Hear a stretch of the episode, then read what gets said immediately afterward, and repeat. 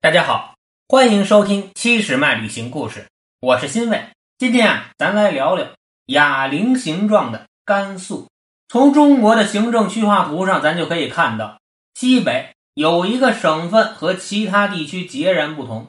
这个省份东西长一千六百多公里，南北最窄的地方却只有二十五公里。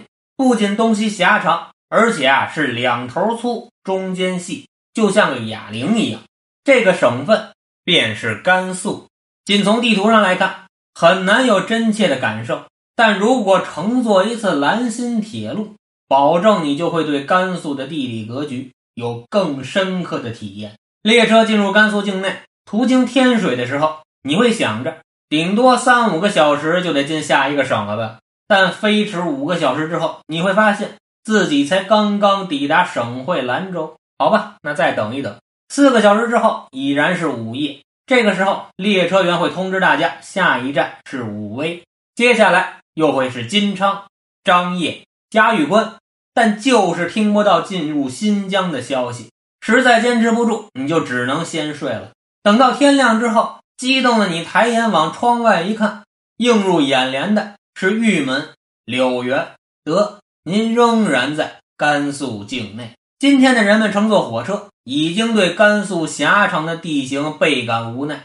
这可想而知，两千多年前的古人为了打通河西走廊，磨破了多少鞋底。甘肃以南是祁连山脉，以北是蒙古高原，狭长的谷地是连接中原与新疆的唯一通路。古时候，这里也是中原王朝向西域延伸的必经之地，因为地处黄河以西，故称河西走廊。从汉代开始。无数的商人与驼队就是沿着这条通路，把中原的丝绸和瓷器带往了西域，直至欧洲。因为祁连山与蒙古高原的限制，河西谷地呈西北东南走向，与祁连山脉基本平行。来自大西洋和太平洋的季风向内陆延伸的过程中逐渐减弱。前者在抵达伊犁河谷之后，水汽沉降，造就了水草丰茂的伊犁草原。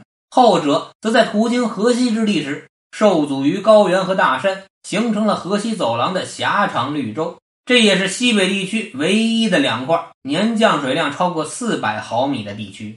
张骞出使西域之后，汉朝对世界有了新的认识：要击溃北方的匈奴，必须先联络西域；要与西域保持往来，必先控制河西。确立了这样的战略方针之后，汉武帝开始大力向西用兵。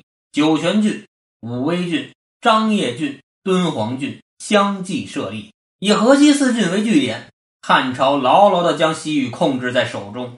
这也就是我们今天看汉朝地图中发现中原与新疆几乎只能通过很窄的一片土地相连的原因。感谢您收听七十迈旅行故事，我们一路伴您同行，祝您旅途愉快。